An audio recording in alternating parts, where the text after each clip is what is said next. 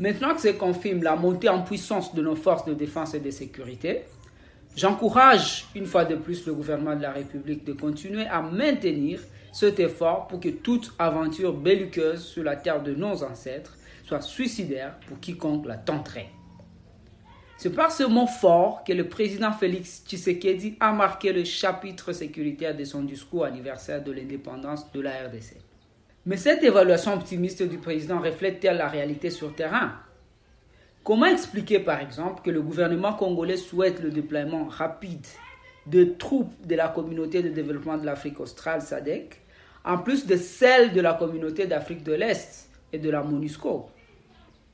Bonjour et bienvenue dans le 25e épisode de la saison 3 de Ponajek, capsule audio du groupe d'études sur le Congo, centre de recherche de l'Université de New York et de Bouteli, son partenaire de recherche en RDC.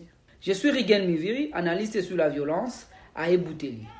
Nous sommes le vendredi 30 juin 2023. Alors que la RDC célèbre le 63e anniversaire de son indépendance, il a sur son sol plusieurs armées étrangères. La MONUSCO est présente depuis plus de 20 ans. Bien que le gouvernement souhaite son départ, elle dispose encore de plus de 13 000 soldats de différentes nationalités. Les armées du Kenya, du Burundi, de l'Ouganda et du Sud-Soudan sont quant à elles engagées dans la force régionale des États de l'Afrique de l'Est. Là aussi, bien que le président congolais ait publiquement dénoncé la collusion de certaines de ses troupes avec le rebelle du mouvement du 23 mars, M23, la RDC a accepté le renouvellement de leur mandat le 31 mai dernier, comme si elle n'avait pas le moyen de faire autrement. Le gouvernement congolais s'est aussi réjoui de l'annonce du déploiement des forces de la SADC. Il semble réduit à arbitrer en faveur de moins défavorables de ses partenaires étrangers disponibles pour lui fournir une aide sécuritaire. On note en outre la présence de centaines de combattants étrangers depuis plusieurs mois. Venus essentiellement de pays de l'Europe de l'Est, ils appartiennent aux sociétés privées de sécurité Agenira et Congo Protection, présentées par le gouvernement comme des instructeurs et maintenanciers de l'arsenal militaire de FRDC. En dépit de la présence de ces armées étrangères et films privés de sécurité, la violence n'a pas faibli. Les M23 continuent à occuper une grande partie des territoires de Rutshuru, Massissi et Niragongo.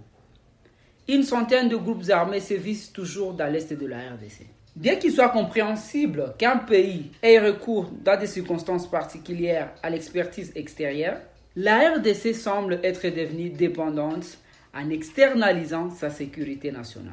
Cette dépendance aux acteurs armés étrangers, étatiques et non étatiques, est due aux problèmes structurels et conjoncturels qui touchent les forces armées de la RDC, comme l'a reconnu le président à plusieurs reprises. Ces problèmes empêchent les FRDC d'avoir l'exclusivité de la défense de l'intégrité territoriale et de l'indépendance du Grand Congo menacé par des ingérences étrangères à répétition. Ainsi, 63 ans plus tard, la promesse de Lumumba d'un Congo nouveau, riche, libre et prospère peine encore à se réaliser. En attendant, vous pouvez rejoindre notre fil WhatsApp en envoyant JEC ou Ebouteli au plus 243 894 110 542 pour recevoir Ponajek chaque vendredi sur votre téléphone. À bientôt!